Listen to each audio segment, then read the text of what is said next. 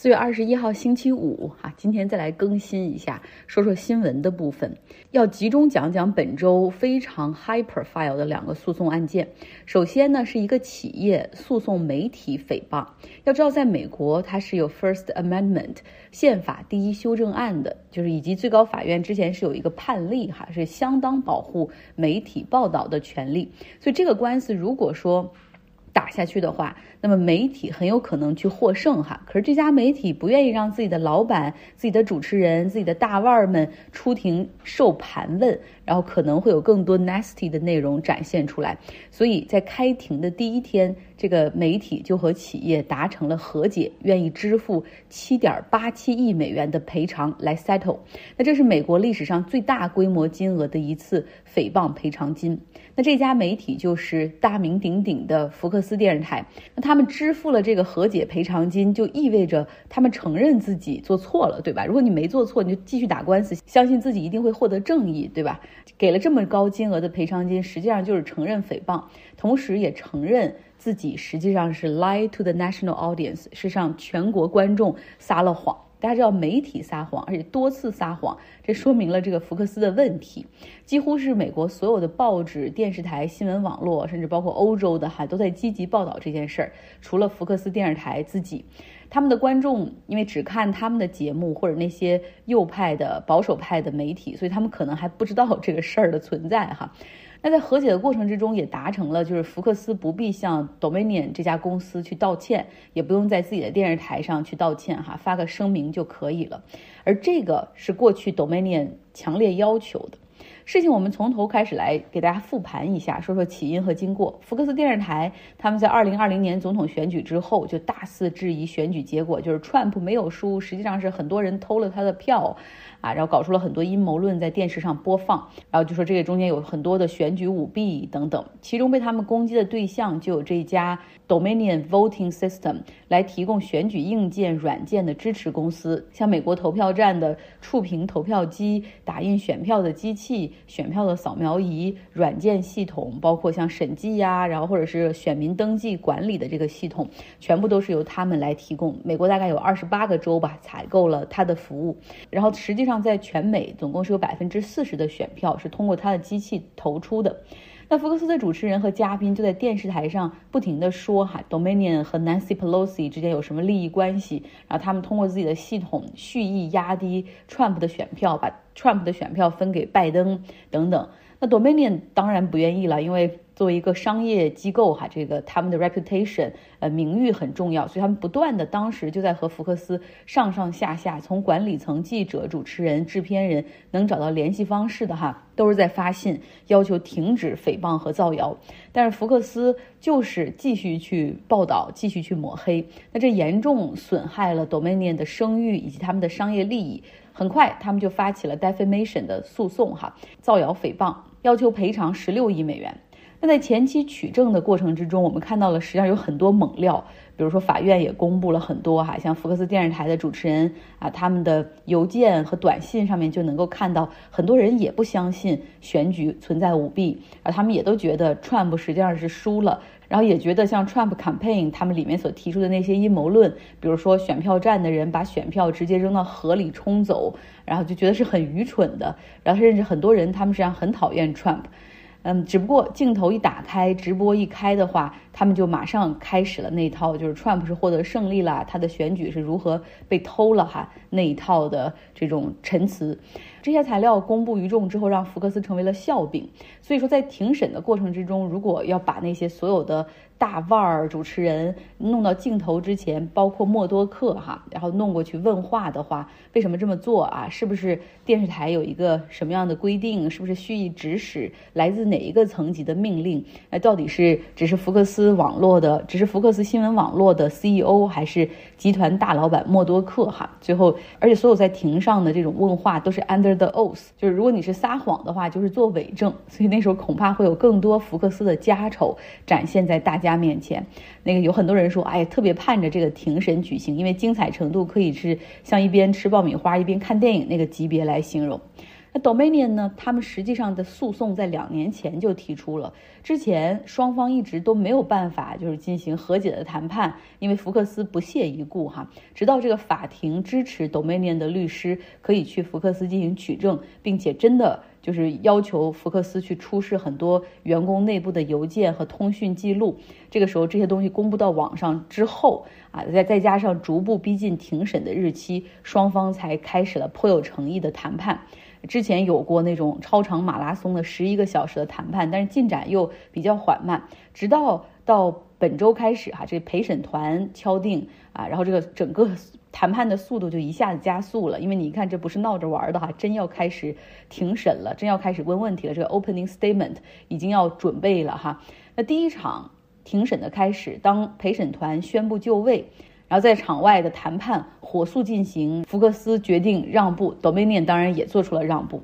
那福克斯这一边是由他们的 Chief Legal Officer 首席法务官，也就是直接能拨通电话问这个默多克父子行不行，这个价格可不可以的这样的人来牵头。那整个谈判的过程，呃，其实。那整个谈判的过程，他们还找了一个非常有经验的 mediator，就是像中间中间调解员这么一个角色来负责哈，帮双方去 fill the gap。呃，这个 mediator 也很厉害，他经常在战争中负责谈判。据说九十年代的巴尔干半岛的内战，最后的和谈，他也在里面工作过。那他和这两家公司的律师团队关系都很好。那最后呢？呃，随着福克斯愿意提高赔偿金额，而 Dominion 这家公司也松口了哈，就要求，就是说福克斯可以不用公开道歉，双方达成了和解。和解之后呢，这个福克斯电视台是发布了一个声明哈，就是非常模棱两可、不痛不痒，也没有承认自己错。而 Dominion 的律师呢，就直接说 Money is accountability，其实就是说赔偿的金额就已经说明了福克斯在这个案件中的责任了哈，七点八七亿美元。这个价格是福克斯电视台一年净收入的将近百分之七十，所以这还是一笔可以说让默多克心疼的钱。嗯，那他决定给哈，那肯定是有要给的原因的。可是接下来他们还面临着另外一个。defamation 诽谤诉讼的官司是另外一家投票机器软件的公司，叫 Smartmatic。这家公司起诉的原因和 Dominion 一模一样哈，然后要求福克斯赔偿二十七亿美元。这不知道到时候福克斯会不会继续哈？这个经过一个漫长的过程之后，继续选择庭外和解。可能这些东西多少影响了默多克最近的心情。原本九十二岁的他，已经和一个六十岁的洗牙医生哈订了婚。大家都以为他们在这个夏天会举行盛大的婚礼，像《Succession》里面那种。但这个消息通过默多克旗下的那种比较八卦的媒体 blogger 向外界放出之后哈，不到两周，默多克就通过邮件向这名女士提出了分手，然后很淡的说：“我的律师会和你联系的。”哎，真可惜，否则我们会看到默多克第五次结婚的样子。好，今天的第二个案件要说一说和堕胎药物有关，等待出裁决的这个机构哈是最高法院。熟悉我们节目的朋友一听到这儿就会说：前慢，Hold on，去年最高法院取消了联邦层面对女性堕胎权的这种比较有限制的保护。那最高法院当时的立场就是说啊，这个 abortion rights。堕胎权，我们不应该由联邦层面决定，应该交给各州的立法机构来决定。这你就可以 state by state 哈，根据你的选民的不同，你们自己来决定吧。而且他们还当时有这样的口径，就是短期之内应该不会再接像 abortion 这样的堕胎案件来进行裁决。那怎么这么快，最高法院就反悔了呢？而且这个案件哈有司法权和行政权的冲突。我们之前。读书俱乐部看过那本书，布雷耶法官所撰写的《Making Our Democracy Work》这本书里讲过这样的一个案例：假如说美国环保署裁决这个东西排污是不应该的，是破坏当地环境，对居民健康有害的，那最高法院可不可以对他的这个立法进行裁决啊？裁决他这个立法或者法规是不是违反宪法？简单的理由，这个布雷耶认为不应该，就是因为最高法院，你这九个法官里面没有一个是环境或者化学污染物方面的专家，对吧？你这个专业的事儿要由专业的人来定，这个是最合理的。那现在等待最高法院进行裁决的就是一个这样类型的案件。美国 FDA 就是批准药物上市的那个联邦机构哈，联邦食品药品监督局，他们。批准药物上市的过程是有三期临床，然后还有各种各样的数据审核和这个查看他们 paper 的过程。他们批准的药物哈，已经在美国销售长达二十三年了。那法院现在是否应该去推翻这些专业的裁定，勒令下架呢？他们有权这么做吗？这类的药物实际上就是米非司酮，是二零二零年批准上市的。这是一种可以阻断黄体酮激素的一个药物。这种激素实际上是继续怀孕啊，这个孕妇所必须的。通常呢，呃，怀孕前十二周的女性，如果她希望堕胎，她是可以通过吃两种药哈，两个步骤完成堕胎的过程。第一个就是要先吃这个米非司酮，阻断黄体酮。那第二种呢，就是用这个米索前列醇，可以在这个吃完第一种的一两天之后服用，就帮助进行宫缩，把体内的那些东西哈，子宫内的那些东西再排出去。米非司酮这种药物在美国实际上已经比较成熟了，也是很安全的。就刚才说了哈，前十二周才可以用，是早期的 abortion 的这样的药物。同时也有一些女性就是不幸出现了 miscarriage，就是有流产迹象，而这种药物也是医院通常会开给女性来结束孕期的这样的一种药。那据统计呢，美国有百分之五十的 abortion case 堕胎的案例是通过医生的处方，然后来采用这个米非司酮啊，以及第二种药物米索前列醇这两个加在一起来实现的。那么这些反堕胎、反女性的群体，他们在去年实现了哈，让女性在很多州里不能够去堕胎诊所的这种胜利。然后呢，你说很多州禁止女性堕胎，那女性还要堕胎怎么办？好多人就通过这种跨州去找医生。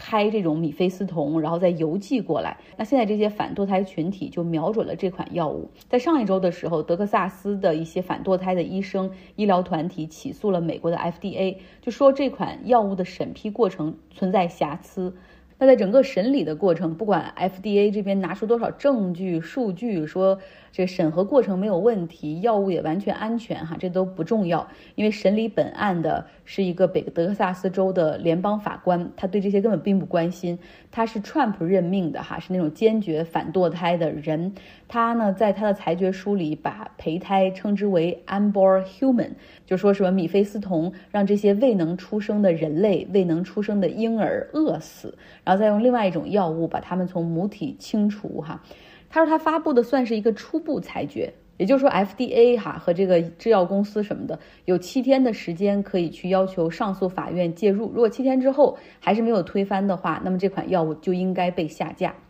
又因为他是联邦法官，对吧？根据美国的司法的这种规矩的话，他的判例是应该在所有州内都生效的。那这就是非常有特色的美国司法体系的事情。然后随后很快，这十八个蓝色州就集体向华盛顿这种比较蓝色的州、进步的州，然后提起联邦法院提起诉讼。由奥巴马任命的一个法官，他就裁决说，FDA 所批准的这个米非司酮的药物，在这十八个州里面至少可以继续销售，完全不受限制。那同时呢？这个拜登政府哈，因为 FDA 是拜登政府下面的一个部门嘛，所以他们马上向这个上诉巡回法院提起上诉，要求干预。那这个辖区呢是归第五上诉巡回法院来管。上诉巡回法院是有三个法官，他们来裁决。他们很快给出了裁决，但是这个裁决有点意思哈，大家来听一下。德州的这个联邦法官无权裁定 FDA 批准是无效的，也就是说你没有这个权利。但是他们做了一个折中的补充，就是说 FDA 是无权批准这款药物可以更容易的销售，比如说可以跨州通过邮寄的方式销售。那如果按这样的裁决的话，那么从第一个裁决七天之后，至少这个药物就不能够在跨州进行销售了，应该是全美范围内通用。那马上哈，在华盛顿州这边继续哈，那十八个州向联邦法官提起诉讼。啊，然后这个法官裁决，这个米菲斯酮至少在这十八个州里面可以继续保持原样。那另外一条线就是拜登政府认为这个第五上诉巡回法院的裁决不能够满意哈，马上诉到最高法院。现在呢，最高法院，唉，我也没法说这个 六比三的一个情况，对吧？保守派六个人，我不能说全部，但至少呃，many of them 是非常乐意于看到这样的案件再来的哈，abortion 继续给你们扼杀掉。那原定于呢，他们在周三出一个快速决定，就这个药到底还可不可以继续销售？呃，但是最高法院呢发布了一个推迟的声明，推迟到本周五来裁决。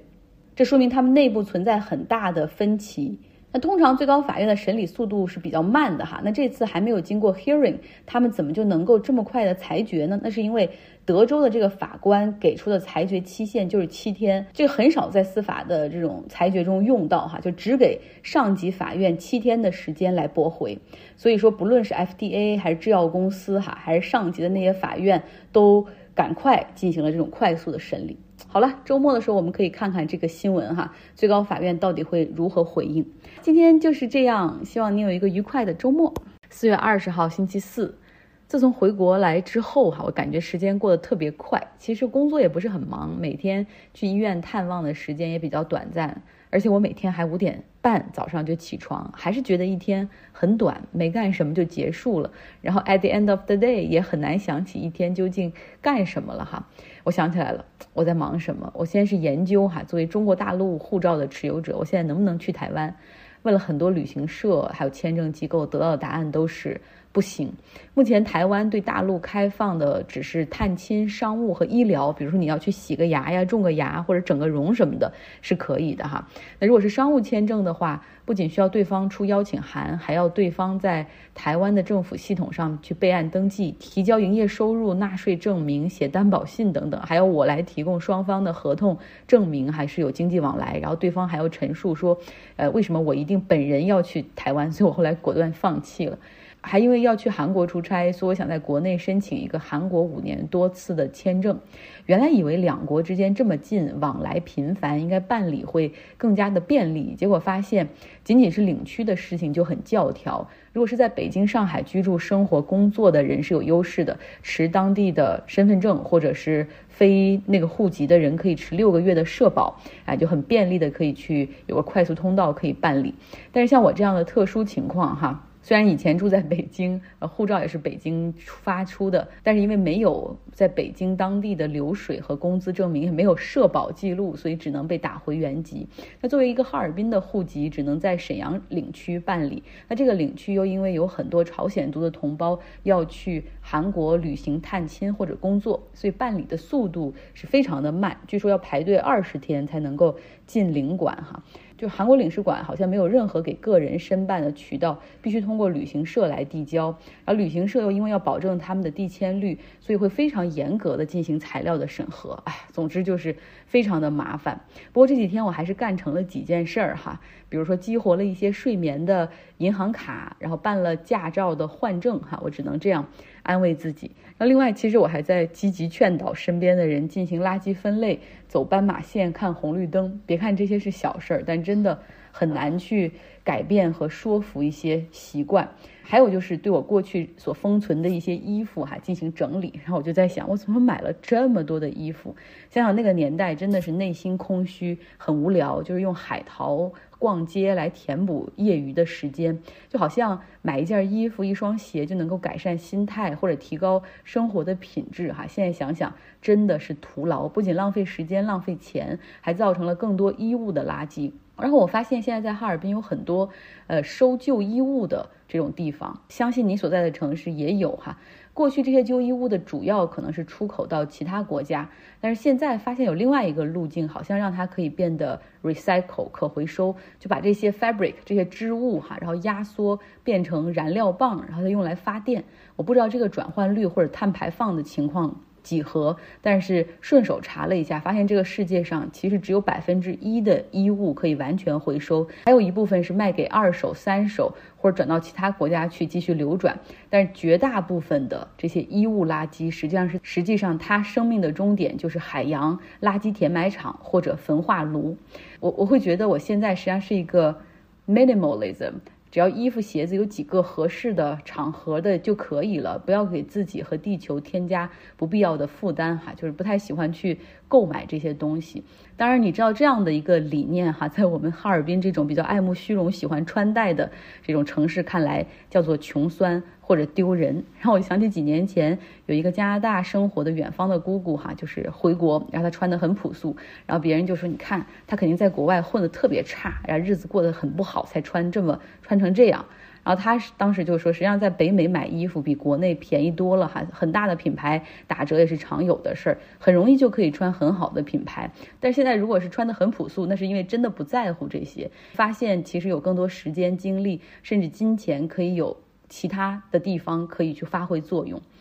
呃，有些时候有些人会觉得，哎，你是不是现在有点精神不太好，很假大空，对吧？那地球上有八十亿人，就你的关心和你的一点点作为有用吗？嗯，我想说，在这么大的宇宙中，其实我们只有一个地球。你所认识的所有人，你听过的所有人，你见过的所有人，你爱过的所有人，我们所拥有的一切的一切，都在这个地球上。我们凭什么不重视它的生态和未来呢？就在讲这个的同时，都还会受到一些阻碍哈，所以你知道我现在为什么在家里很难进行安心的创作，有太多的杂音。其实这个世界上有很多人是在意的，或者身体力行的去保护地球。比如说有些人他会变成素食主义，或者是不吃牛肉哈。从保护动物和碳排放的角度，也有很多人就会周末带着孩子，然后在海边或者森林里面捡垃圾和捡塑料袋儿。知道你的内心也一定有。同样的善良和感知，只是没有发现或者不好意思承认而已。其实做善良的事儿或者对地球有益的事情，为什么要感到害羞或者不正常呢？我觉得这应该是用更大的声音，用十倍、二十倍的声音发出来哈，让更多有同样意识的人汇聚到一起，形成一种更大的力量，把更多的人吸引进来才对。到这儿，我应该画一个横线哈，长文预警，今天会是一篇很长的微信公号。